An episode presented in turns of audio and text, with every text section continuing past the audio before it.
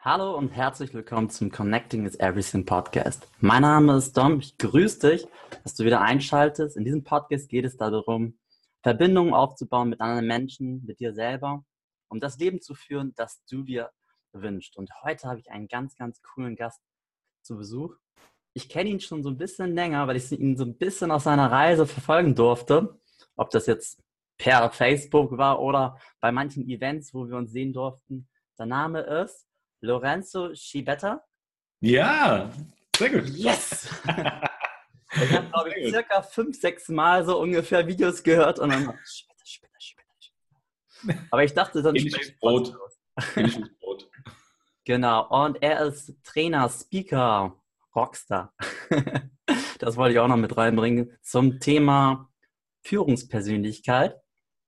Und ich sage, zu diesem Thema kann er uns heute so viel sagen, gerade was mit uns selbst passiert, also auch die Selbstführung, wie du mit dir selber, ja, Tag ein, Tag aus mit dir umgehst.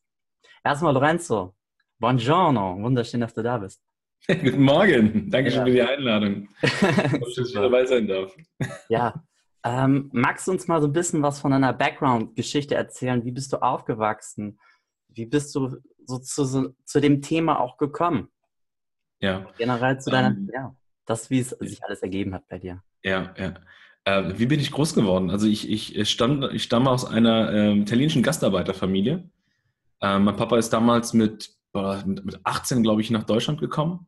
Und wir sind so, also ich glaube, ich erfülle wirklich jegliches Klischee, was du irgendwie kennst. äh, Gastarbeiterviertel groß geworden, äh, also wie man das halt kennt, ne, wo die ganzen Italiener äh, Türken, Kroaten und was weiß ich, alle so irgendwie auf einem Haufen äh, geschmissen werden.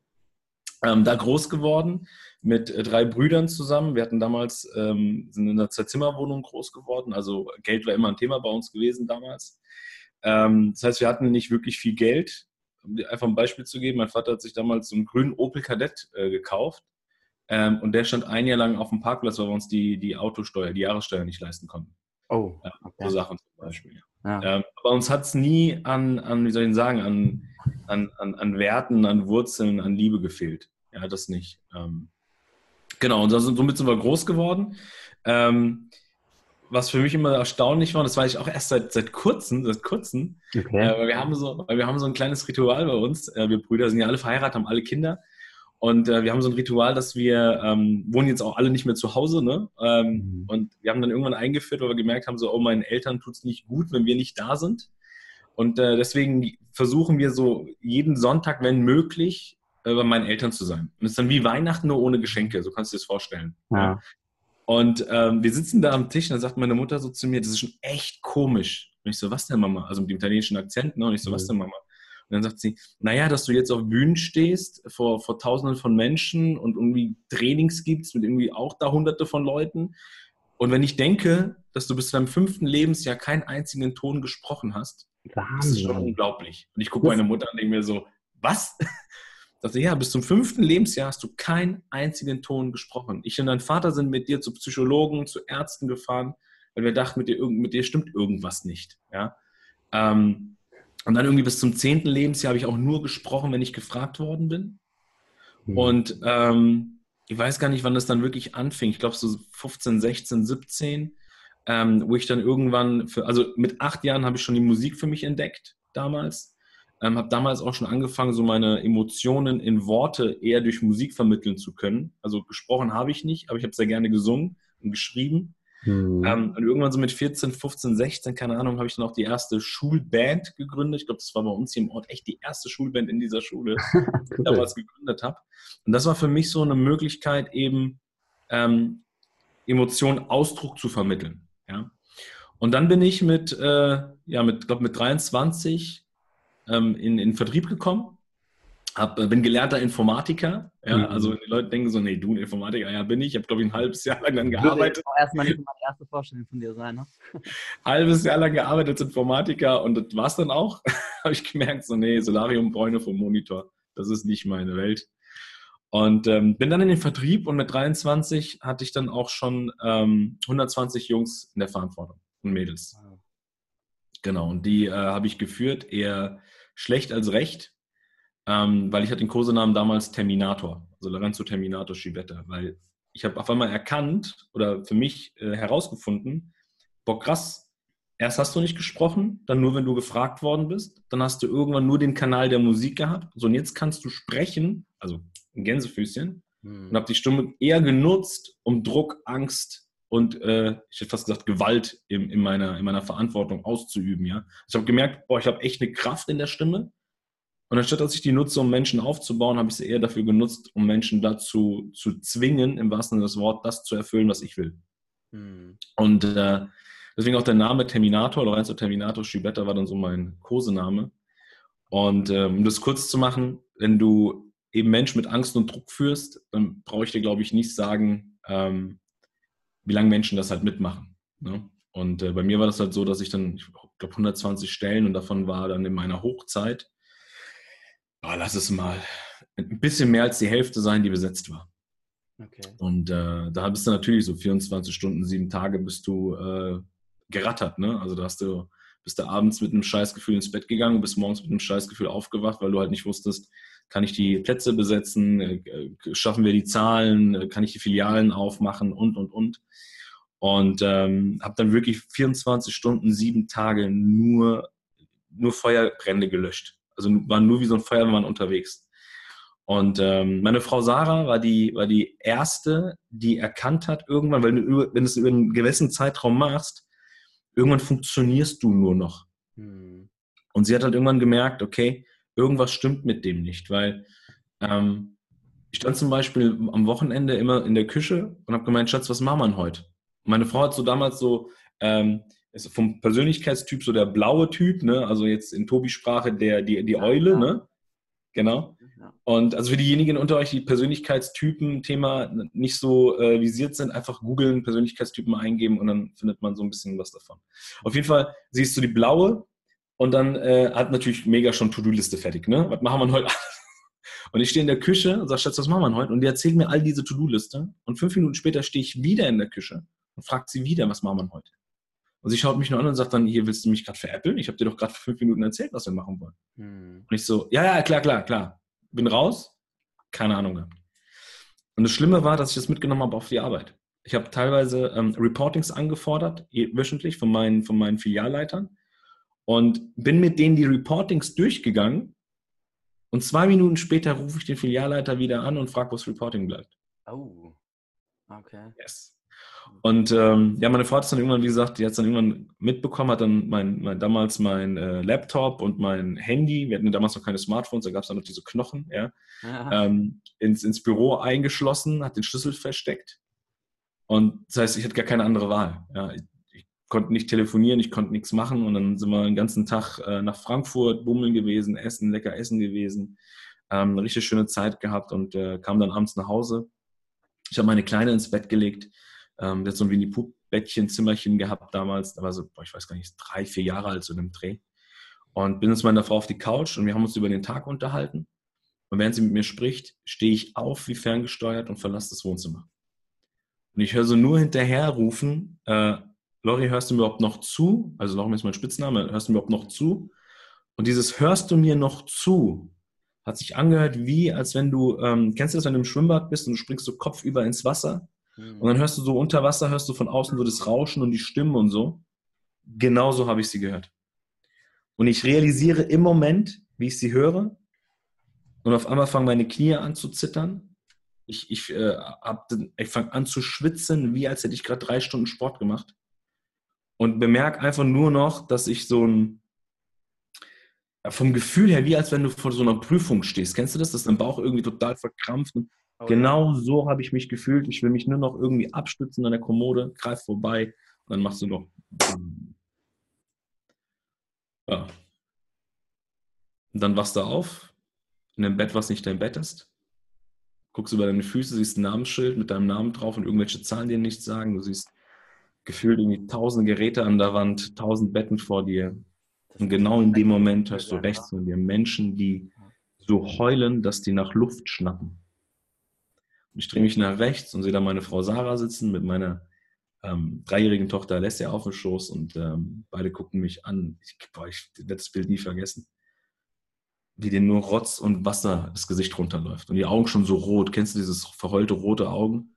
So sitzen die da. Und ich denke mir so, Alter, was, was machst du die ganze Zeit? Vor allem für wen machst du den ganzen Scheiß?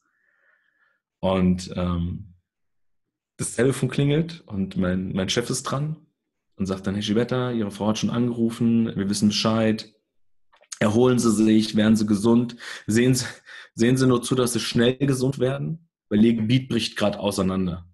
Und in dem Moment siehst du meine Frau, und dafür liebe ich diese, diese Frau abgöttisch schon seit 16 Jahren an meiner Seite, hm. wie sie mir das Telefon aus der Hand reißt und durchs Telefon schreit, im wahrsten Sinne des Wortes, es gibt nur zwei Möglichkeiten. Entweder man kommt zurück in einer neuen Funktion oder er kommt gar nicht mehr und sie liegt auf. Und ich lieg da, also ich habe nicht mehr gelegen im Bett, ich war schon so aufrecht. ja, und ich schaue sie an und sage, Sarah, wir haben eine Rechnung, die wir zahlen, wir haben eine kleine Tochter, die wir ernähren müssen, äh, eine Miete.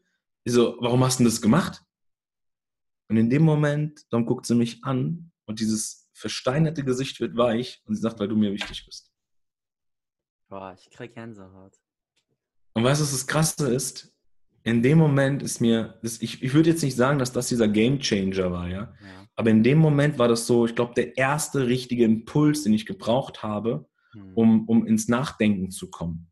Weil ich habe überlegt in dem Moment, warum hast du, warum hast du den ganzen, warum hast du die letzten Jahre immer nur so geackert wie ein Wahnsinniger? Warum? Und warum warst du so, ja, dieser Terminator halt, ne?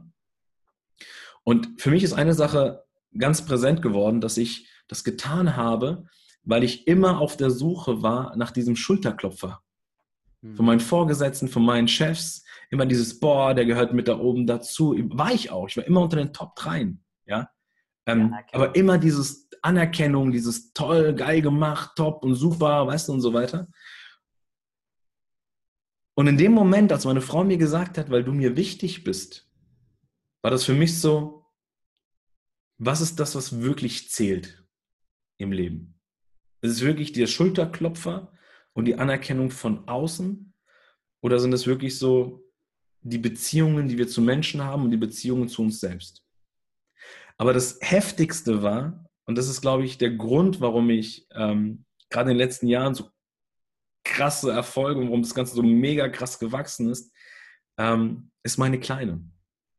Mhm. Weil die hat da gesessen mit diesem, mit diesem Gesichtsausdruck, den ich nie wieder sehen will. Mhm. Und als meine Frau gesagt hat, als meine Frau meinem Chef am Telefon gesagt hat, er kommt wieder nur oder er kommt nicht mehr, ist mir nicht dieses, er kommt wieder im Kopf geblieben, sondern dieses, er kommt nicht mehr. Und ich habe mir in dem Moment, habe ich da gelegen und habe mir echt gedacht so, fuck, Alter, was ist, wenn du wirklich nicht mehr kommst? Wie, wie bleibst du in Erinnerung? Also bleibst du als Diktator in Erinnerung, als Arschloch, als Terminator? Willst du überhaupt so in Erinnerung bleiben? Das war so die erste Frage. Und das zweite war, was hält denn meine Frau, meine Tochter von mir? Vor allem meine Tochter. Will die so einen Vater haben? Und ich, ich, keine Ahnung, ob das im Bett passiert ist, ob das dann, als ich wieder nach mehreren Wochen zurückkam auf die Arbeit. Aber irgendwann kam dieser Gedanke, dass ich gesagt habe, ich, ich habe meine Kleine angeguckt und ich verspreche dir, scheißegal, aber ich verspreche dir, wenn du alt genug bist und keinen Bock hast, bei Papa in der Firma zu arbeiten, sondern willst Ballerina werden, Bäckerin, was weiß ich, ja, dann verspreche ich dir heute hier hoch und heilig, dass ich alles dafür tun werde, dass du keinen Arschlochchef bekommst, so wie ich damals, damals einer war. Mhm. Und das ist mein Beweggrund. Deswegen mache ich das. Deswegen mache ich das. Bin danach, wie gesagt, mehrere Wochen wieder zurück und ähm, das Krasse ist ja, dass wir Menschen so scheiß Gewohnheitstiere sind. Ne? Mhm. Das habe ich gemacht. Ich habe genau wieder angefangen mit dem gleichen Scheiß. Hat nur, und das war der Game Changer, einen glücklichen Faktor dabei gehabt und das war mein neuer Chef. Weil der hat sofort mitbekommen, was ich gemacht habe und der kam direkt auf mich zu und meinte, ich habe keine Ahnung, was du da machst, aber hör so sofort auf damit. Du machst mir hier alles kaputt. Ich so, und dann hat er gesagt, du musst den Leuten nicht in die Fresse hauen damit die tun, was du willst. Es gibt auch andere Wege.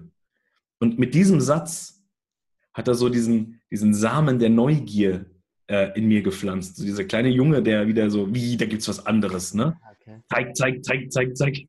Und dann habe ich angefangen. Dann hat er, hat er mich an die Hand genommen, äh, keine Ahnung, wie viele Bücher ich dann angefangen habe zu lesen zu dem Thema. Also nicht nur zum Thema Führung, sondern zum Thema Selbstführung, zum Thema Charisma, Persönlichkeit. Ähm, habe angefangen, mich mit Themen auseinanderzusetzen, die so bei uns in dem Business-Kontext komplett verloren gegangen sind. Ähm, habe dann angefangen, mich von, von, von, in meinen Augen, von wirklich ähm, der Elite der Führungstrainer ausbilden zu lassen. Dr. Stefan Friedrich, Professor Dr. Knoblauch, ähm, Bernd Gerob, äh, Boris Gundel, also alles, was du irgendwie kennst in der Richtung. Mhm. Habe dann irgendwann aber für mich gemerkt, dass es, weißt du, es, es, es gibt so zwei Welten. Es gibt die eine Welt, das Wissen zu haben, und die andere Welt, das Wissen vermitteln zu können. Mhm. So, und es gibt viele, die das Wissen haben, aber von Tuten und Blasen keine Ahnung haben, wie sie es an Menschen weitertragen können. Oder wie es denen gelingt, so schön wie du es vorhin gesagt hast in der Anmoderation, wie es denen gelingt, ähm, Menschen zu begeistern, also von diesem Thema, ja, zu connecten, die zusammenzubringen. Und ähm, das war für mich zum Beispiel ein, ein ganz, ganz großes Learning, dass ich irgendwann gemerkt habe, okay, krass, du hast dieses Wissen drauf, aber du hast noch niemals verstanden, wie du Menschen begeistern kannst, weil du, ich habe den Leuten immer nur in die Fresse gehauen. Oder ich habe halt echt die Fresse gehalten. So. Ähm, das Einzige über diese ganzen Jahre, die meinen Kopf über Wasser gehalten hat und wo ich Menschen emotional berührt habe, das war die Musik. Mhm. Das war die Musik.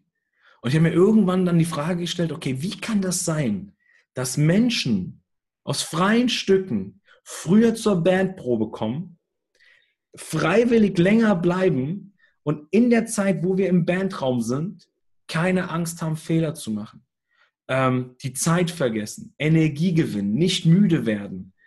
So eine mega fette, geile Zeit. Und das Krasse ist, aus den krassesten Fehlern sogar die geilsten Songs entstehen. Und jedes Mal, wenn ich aus dem Bandraum raus bin, ich habe ja, hab ja glaube acht Bands gegründet in der Vergangenheit, die letzten zwei mega erfolgreich mit Schallplattenverträgen und was weiß ich. Aber ich habe immer die, immer die Frage gestellt, nachdem ich rausgegangen bin aus dem Bandraum, ey, wenn mir nur 10% von diesem Band Spirit wenn es mir, mir gelingt, nur 10% in die Unternehmen zu bringen, in meine Seminare zu bringen, Alter, wie geil ist das denn? Da welches Versprechen, das ich meiner Tochter gegeben habe, so schnell war, war, war haben lassen. So, und wenn du mir jetzt sagst, Alter Lori, wie ist denn das gekommen, dass du in diesen letzten zwei Jahren sowas Großes aufgebaut hast? Das ist der Grund. Ich gehe jeden Abend ins Bett mit dem Gedanken und ich stehe jeden Morgen auf mit dem Gedanken. Und ich nehme alles, was ich nur kriegen kann an Führungskräfte und mache sie zu Führungspersönlichkeiten. Weg von der Kraft, weg von, ich übe Kraft auf Menschen aus, hinzu, ich ziehe Menschen an durch meine Persönlichkeit. Und das ist meine Mission. Das ist das, was ich mache jeden Tag. Also, also, ja, wie geil. Also du sagst auch, das ist deine, kannst auch sagen, das ist deine Vision. Ja, ja, das ist meine Vision. Ich, ich sage immer wieder, jeden Tag ohne Scheiße. jeden Morgen, wenn ich aufstehe, auch Jetzt kann man mich dafür verrückt erklären, ja, aber ich stehe jeden Morgen auf und das Erste, was ich mir sage, ist, ich werde diese fucking autoritäre Machergeneration an Führungskräften, werde ich ablösen. Mit einer kompletten neuen Generation an Führungspersönlichkeiten. Ah. Das ist meine Mission für hier. Ich bin das fucking neue Gesicht. Alle anderen, die, guck mal, wen hast du denn heute auf dem deutschen Markt, der über das Thema Führung spricht? Meistens Ü50. Ja. so. Deswegen bin ich da. Mega stark. Also, und ich kombiniere halt das Thema Musik mit rein, ne? weil ich einfach für mich irgendwann erkannt habe, erstens machst du ganz, ganz viele mega geile Parallelen aus dem Bandleading, ja, aus dem, aus dem Bandmanagement, so nenne ich es jetzt einfach mal. Mhm. Ähm, und das Wundervolle ist ja, das ist ja auch empirisch bewiesen in der Studie, dass Musik uns 13 Mal stärker öffnet für Neues als nur die reine Sprache. 13 Mal. Das 13 Mal. Ja, das heißt, das, der, der Cortex wird 13 Mal mehr Impact drauf, dass du dich aufmachst und jetzt kannst du Sachen reinhauen. Jetzt kannst du Sachen bringen, weil die Menschen sind offen, emotional komplett auf. So, und was haben wir irgendwann gelernt? Dass wir nicht aus der Erfahrung lernen.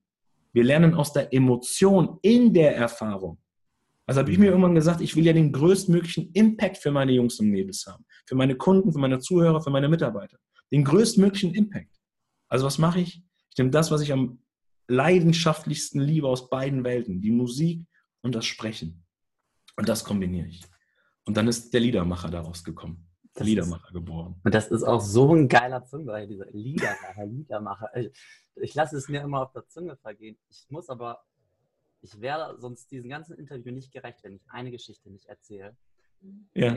Vor zwei Jahren war das ungefähr bei der, ich glaube, das war die allererste Entrepreneur University. Okay. Da habe ich, hab ich mich das erste Mal mit dir kurz unterhalten.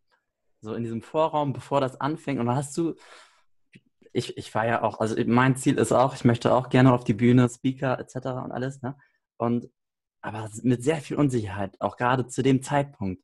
Und dann spreche ich mit dir und dann sagst du auch so, ja, da stehe ich bald auch. Und du hast das in so einer Überzeugung gemacht. Ich habe in dem Moment erstmal runtergeschluckt. Und das Krasse war, ab diesem Zeitpunkt irgendwie, ne, ich habe dich verfolgt, wo du da auf der Bühne bei Gedankentanken und bei deiner Tour und sonstiges, das, du hast da so Action gemacht, du hast gemacht, gemacht, gemacht, du hast deine eigene, ja, du hast dich selber so geführt und das Coole war für mich einfach so, du hast mir dadurch ein so großes Learning gegeben, wie, glaube ich, ganz selten Menschen in meinem Leben mir gegeben haben. So von wegen, wenn du eine starke Vision hast, dann kannst du die wirklich auch, kannst du sie erreichen, auch wenn du sie, auch wenn du erstmal, wenn es erstmal unwahrscheinlich aussehen kann für dich. Oder so von wegen, kann ich das wirklich? Du sagst einfach, ja, es gibt nur das Ja, es gibt kein Nein. Ja, das ist auch echt das Krasse, ne? Also ich habe mir echt ab diesem Zeitpunkt nie die Frage gestellt, jetzt ich, ich reflektiere jetzt gerade wirklich im Moment, ne? Kannst du dich an den Tag noch erinnern? Ich weiß es nicht. Das war, so ja, das war in Offenbach. Das war in Offenbach, kann das sein? War das der Entrepreneur in Offenbach? Das war die, ich glaube, das war diese erste, wo. Äh, in Offenbach, im Kapitol. Ja, genau. Ja, ja. Ähm, ich, ich, äh, was soll ich sagen? Ich habe mir nie also ich habe nie den Gedanken im Kopf gehabt, dass es nicht funktionieren wird. Nie. Also ich habe mir damals, als ich, als ich, der Grund damals, warum ich mit dem, ich, ich, also ich wusste ja noch gar nicht mal, dass man mit Reden, also jetzt mal, dass Reden mhm. ein Beruf ist. Das, das, wusste ich gar nicht. Ja, ich mache ja seit, seit, boah, jetzt drei, 13 Jahre sind das jetzt. Seit 13 Jahren mache ich ja Inhouse-Trainings. Ja, also ich bin hier seit 16 Jahren Führungskraft gewesen, habe ja, wie gesagt, meine Jungs, habe aber zwölf, die letzten zwölf Jahre unter anderem auch Corporate Trainings gemacht. Innerhalb der Unternehmen im Bereich Verkauf und Führung. Ähm, und aber immer für die Unternehmen halt, immer nur für das Unternehmen, für das ich gearbeitet habe. Ne? Habe dort Akademien aufgebaut und, und, und, und, und. Das wissen auch die wenigsten, also was so dem Hintergrund alles passiert ist. Und ähm, das Krasse ist, dass als ich da drinne war und, und in, diesem, in dieser Corporate-Sache, dieses alles entsprechend diese zwölf Jahre da aufgebaut habe, ähm, wusste ich halt gesagt, ich, ich wusste nicht, dass, dass, es, dass es ein Beruf ist. Ne? Also sprich, für mich war das irgendwie so, okay, du machst es halt, weil es Bock macht. So, ne? Und dann war ich, dann habe ich, genau, dann, dann gab es ein, das habe ich auch noch nie erzählt, hey, das ist das erste Mal bei dir im Podcast, Premiere. Ein guter Freund von mir ist ähm, Bauleiter. Ja. Und mit denen hatten, waren, wir, waren wir immer regelmäßig zusammen im Urlaub. Wir haben auch ein Kind und dann sind wir immer gemeinsam in Urlaub geflogen und so. Und dann waren wir im Urlaub und sein Unternehmen lief richtig gut. Das ist einer der, ich glaube, einer der stärksten Bauunternehmen hier im Frankfurter Raum, Rhein-Main. Und äh, waren dann im Urlaub, äh, zwei Wochen Ibiza, alles schön, weil wir gesagt, komm, wir machen alles mal weg, Handys aus, alles aus, einfach mal nur wir, Familie und Feierabend. Ne? Ja, schön wäre es gewesen. Nach einer Woche mussten wir das Ding abbrechen, weil der vom Urlaub einen Bauleiter eingestellt hat. Und was er natürlich nicht wusste, ist, dass dieser Bauleiter ähm, aus der Mafia kam. Ne? Das war so irgendwie keine Ahnung. Also auf jeden Fall hat er irgendwie, ist ihm das gelungen, innerhalb von einer Woche, das Unternehmen, was schwarze Zahlen geschrieben hat, innerhalb von einer Woche fast gegen die Wand zu fahren. Also die waren kurz vor der Insolvenz. Mhm. Und wir mussten den Urlaub abbrechen, zurückfliegen. Ähm, der hat alles komplett da irgendwie erstmal den rausgeschmissen und so weiter und so fort. Die Herausforderung war nur, er musste halt dann Kurzarbeit anmelden und, und, und. Und die Mitarbeiter mussten halt Kurzarbeit und so weiter. Ne? Die Herausforderung war nur, dass die Leute nicht mitgegangen sind. Die haben gesagt, nee, wir wollen unser volles Gehalt und überhaupt und hier, du hast schon gemerkt, irgendwo, da stimmt irgendwas nicht.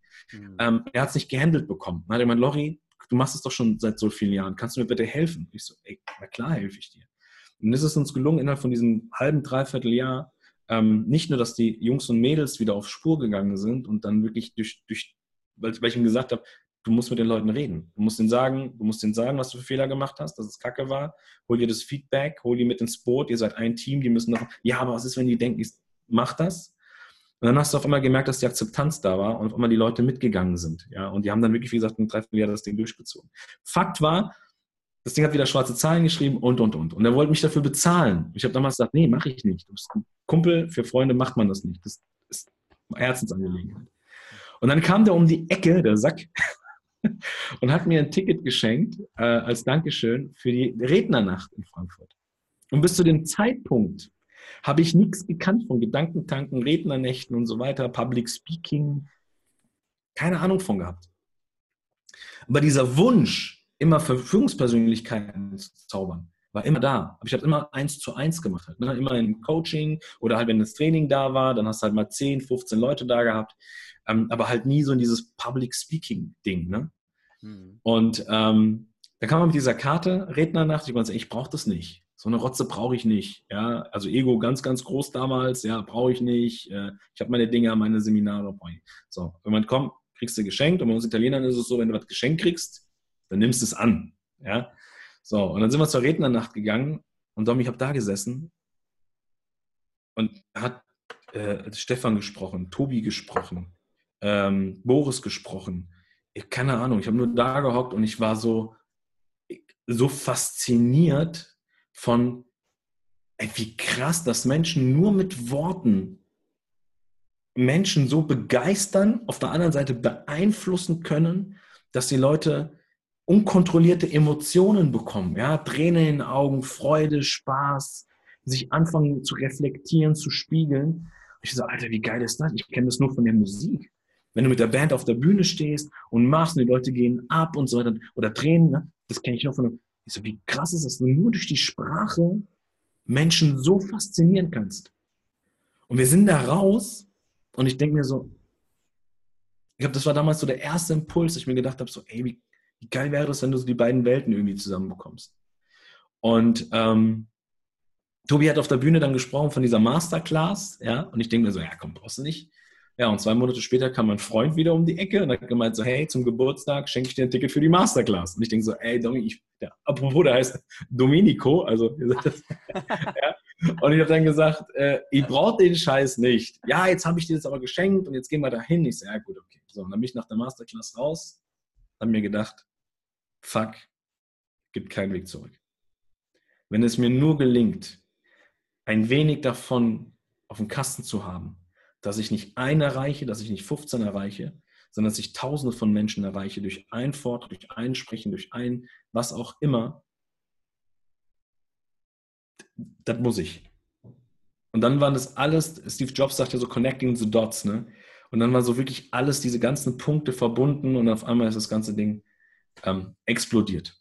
Ja, und das war, ähm, deswegen, ich habe mir nie die Frage gestellt, was ist, wenn es nicht funktioniert? Ich habe mir irgendwann angefangen, für mich gibt es zwei Fragen, wenn ich was Neues anfange. Mal angenommen, es funktioniert, wie kriege ich es hin? Also jedes Mal, wenn irgendwas kommt, anstatt mir dann irgendwie was kaputt zu machen, kommen sofort diese zwei Fragen. Glaub, Mal angenommen, ich kriege es hin, wie kriege ich es hin? Ich glaube, da hast du jetzt was ganz Wertvolles gesagt, also für alle Zuhörer oder Zuschauer und auch für mich. Weil ich glaube, also auch ich habe ganz oft so Situationen, da zweifle ich oder denke ich, kann ich das machen? Aber dann versuche ich immer meine Bilder zu verändern. Mhm. Und das hilft mir. Und gerade aber in deiner Formulierung, da hast du sozusagen eben nur diese eine Richtung, wo du schauen kannst. Und das gibt natürlich ja, ja so viel Kraft in diesem Moment. Ja. Ähm, ich habe mal eine spezielle Frage, die frage ich zum ersten Mal. Wie, äh, wie kommen Menschen sozusagen zu ihrem Thema? Also zum, beispielsweise zu ihrem Unique Selling Point, das, was Leute so ausmacht. Weil ich glaube, für sehr viele ist es sehr schwierig, das zu finden, wo, was, wo sie einen Mehrwert für andere Menschen erbringen. Wenn sie sagen, hey, freundlich ist doch jeder oder vertrauensvoll ist doch jeder. Aber was meinst du, wo, können, wo kann können die das greifen? Es gibt, ja, es gibt, es gibt, es gibt zwei Sachen, zwei Sachen, die ich mit auf den Weg geben kann. Und äh, auch das ist vielleicht ganz wichtig. Das ist, ist, für mich persönlich immer sehr, sehr wichtig, ist zu erwähnen. Also das, was ich immer mache, ob das in den Podcasts sind oder in den Trainings oder auf den, auf den Bühnen ist, das, was ich mache, ist nicht nur Theoriegelaber. Ja, das ist wirklich von der Praxis für die Praxis. Also das, was ich die ganzen Jahre gemacht habe, plus das, was ich jetzt in den letzten zweieinhalb Jahren gemacht habe, das ist alles so aus selbst umgesetzt. Ne? Also jetzt nicht so, dass ich mir das irgendwie aus 10.000 Büchern gelesen habe. Ähm, und das ist mir wichtig, dass, dass die Jungs und Mädels, die hier zuhören und zuschauen, das wissen. Ja, also es ist nichts irgendwo hergezaubertes. Das funktioniert. Man muss es ja nur machen. Und ich glaube, dass äh, es zwei ganz, ganz wichtige Punkte gibt. Einmal zu wissen, einmal, was sind denn meine eigenen Bedürfnisse? Was sind meine eigenen Bedürfnisse? Und äh, da gibt es ganz, ganz viele tolle Sachen, die man sich dazu anschauen kann. Es gibt zum Beispiel die Maslow-Pyramide, da mal reinzugehen, zu schauen, okay, wie sind denn so die Grundbedürfnisse der Menschen aufgebaut? Äh, auch da mal googeln, mal reingucken, mal schauen und vielleicht auch einmal für sich mal reflektieren, wo bin ich denn gerade? In welchem, in welchem Bereich? Ja, da gibt es ja zum Beispiel das Thema ähm, Existenzsicherstellung. Äh, äh also habe ich was zu essen, habe ich was zu trinken, habe ich ein Dach über dem Kopf? Ähm, Thema Sicherheit ist ein, ein Bedürfnis. Dann hast du Bedürfnisse wie zum Beispiel soziale, ähm, äh, soziale Gemeinschaften. Also bin ich Teil von einer Gruppe oder bin ich eher kein Teil von einer Gruppe? Weil wir Menschen sind Rudeltiere. Das heißt, ein Bedürfnis ist es, ich will dazugehören. So. Und das ist wie, ich, ich nenne es immer so wie Super Mario. Kennst du Mario damals von Nintendo oder so? Das, das die Bedürfnisse sind wie Levels, ne? Also du schaffst das erste Level, das sind die, die Existenzthemen, dann kommst du genau ins nächste Level, dann kommt der Pilz irgendwann, dann bist du groß, dann kommt, genau, dann kommst du in das Thema Selbstverwirklichung, dann, ne? So, und so sind diese Bedürfnisse aufgebaut. Und ich glaube, der erste Schritt ist, anstatt erstmal rauszugucken, was die anderen brauchen, erstmal reinzugucken, wer bin ich? Das heißt, was sind meine Bedürfnisse? Und dann mal reingehen. Auch hier ähm, äh, Anthony Robbins mal anschauen mit den Six, äh, Six Human Needs zum Beispiel. Auch das ist ein geiles Thema. Da mal reingucken, ähm, was, was bin ich, was zieht mich mehr an, was drückt mich mehr weg. Das ist, glaube ich, der allererste Punkt. Seine eigenen Bedürfnisse erstmal schauen. Und der zweite Punkt, und dafür habe ich ähm, eine Übung zum Beispiel geschaffen, die wir bei uns in den Seminaren machen. Ich nenne sie die Tonspur. Mhm. Ähm, das heißt, du nimmst äh, einfach ein DIN A4-Blatt und da brauchst du auch, also für diese Übung, das ist nicht mal so schnell äh, äh, übers Handgelenk, sondern du nimmst dir ein Blatt Papier, ein DIN A4-Blatt und das legst du quer. Dann nimmst du einen Stift und ziehst mal so eine ganze Linie durch. Das ist die Tonspur. Und dann reflektierst du mal, gehst mal zurück in die Vergangenheit, machst dir die Musik an, schöne Musik, worauf du entspannen kannst, machst die Augen zu und schaust mal von deinem fünften Lebensjahr bis zu deinem sechzehnten Lebensjahr die fünf Momente, die für dich die schmerzhaftesten und gleichzeitig prägendsten Momente waren. Und wer der Auslöser war für diesen Moment. Also ich gebe dir ein Beispiel. Ein schmerzhaftes Moment, ein, ein schmerzhaftes Moment bei mir war, ähm, dass ich zum Beispiel, ja, es gab eine Situation, da, ich glaube, die habe ich mal, die habe ich, glaube ich, erzählt bei, bei Gedankentanken ähm, im Vortrag. Ähm, die Story, wo ich mit der Note, weiß nicht, ob du ob die Geschichte kennst, mit der Note, also für diejenigen, die es nicht kennen, einfach mal Gedanken tanken und den Vortrag sich Tolle Geschichte, also wirklich. Genau, das war für mich vielleicht ein, einer der, der, in der Zeit einer der schmerzhaftesten Momente. Warum? Weil ich an diesem Tisch gesessen habe und für mich endlich mal etwas realisieren konnte, etwas gebracht habe, worauf ich stolz war. So, es ging so um mich. Boah, Leute, guckt mal, ich habe diese geile Note geschrieben. Und ähm, in dem Moment war es damals so, dass mein Dad, der dann ja da reinkam, so, ähm, so meinen Moment kaputt gemacht hat. Mhm. Ja, so, wenn, wenn, wenn ich jetzt spreche darüber, dann war dieser Moment so schmerzhaft für mich. Warum? Weil dieses, dieser Wert der Anerkennung, dieser Wert von, ich bin jetzt gerade bedeutsam in diesem Moment, zerschossen worden ist. Und deswegen hat sich dieser Moment eingeprägt. Der zweite Punkt ist, warum sich dieser Moment eingeprägt war, war, dass ich gesehen habe, wie er mit meiner Mama umgegangen ist. Mhm. So. Und das war nochmal ein zweiter Moment. Das heißt, dieser Wert von Familie, der bei mir mega ausgeprägt ist. Sieht man bei dir auf jeden Fall. In die Fresse. Ja, es waren zwei krasse Werte von mir, die in dem Moment sowas von mega verletzt worden sind, dass dieser Moment bei mir im Kopf geblieben ist. Und was war der Grund? Der Grund war mein Vater. Mein Vater war in dem Moment der Grund für mich. Das heißt, er hat eine gewisse eine gewisse Aura, eine gewisse Persönlichkeit ausgestrahlt. Und die habe ich mir gemerkt. So. Und solche Momente hast du. Und du nimmst dir die fünf Momente raus, die für dich am prägendsten waren. Das Gleiche machst du dann mit den besten, wertvollsten und erfüllendsten Momenten, die dich geprägt haben. Ich habe zum Beispiel eine Situation gehabt, ähm, ich habe damals Obst und Gemüse verkauft auf dem Stand Ja, also Lorenzo gab es auch eine andere Zeit, da habe ich Obst und Gemüse auf den Ständen verkauft. Irgendwie kann ich mir das auch gut vorstellen. Richtig mit, mit, mit Kirschen um die Ohren. Das habe ich damals von meiner Mama, die hat sich dann mal Kirschen um die Ohren gebunden, ja, und hat dann Kirschen verkauft und keine Ahnung. Meine Mutter ist so die geilste Storytellerin überhaupt, ja, okay. die geilste Storytellerin überhaupt. Wir hatten damals so ein, also ein Klischee, ne? Wir hatten so einen italienischen Feinkostladen damals. Mhm. Und äh, wir Jungs haben meinen Eltern immer ausgeholfen, so nach der Schule. Und ich weiß noch, ey, da war einer da, der wollte nur Eier kaufen. Also so sechs Eier, Bodenhaltungseier. Und meine Mutter hat da Kirschen um die Ohren und erzählt ihn Geschichten und ich weiß nicht und bla. Und der Typ wollte nur Eier haben. Der ist danach mit zwei vollen Tüten aus dem Laden immer gelaufen, ja. Und ich denke mir mhm. so, what the fuck, ja. Auf jeden Fall, wie gesagt, meine Mutter die geilste Storytellerin. So, wo war ich? ähm, genau, die geilste, wert, der geilste wertvolle Moment für mich war, dass wir eben Obst und Gemüse verkauft haben. Und da gab es einen Typen, Jeremy hieß der. Das war so äh, Rasta-Hairlocken, mhm. zerfetzte Shirts, zerfetzte Hosen. So, und was war das für einer? Ein begnadeter Gitarrist. Der hat immer und überall seine Gitarren dabei gehabt. Und der hat gespielt wie ein junger Gott. Und jedes Mal, wenn ich da gesessen habe und der hat gespielt, das war wie Gänsehaut, Tränen. Ich war nur so, boah. Gib mir mehr. Ja, gib mir mehr, ich will auch, ich will auch. Ja? Und das war so, weil er so eine, so eine kindliche Leichtigkeit immer mit sich rumtrug. Ja, und der war, ich weiß nicht, ob der schon, ob der Mindset technisch in einer ganz anderen Welt war, ich weiß es nicht. Aber der ist mit Herausforderungen, Problemen so kinderleicht umgegangen, dass er selbst gesagt hat, hey, ich kann mich erinnern, sein Satz war immer, Renzo, retten wir Menschenleben? Ich so, nee,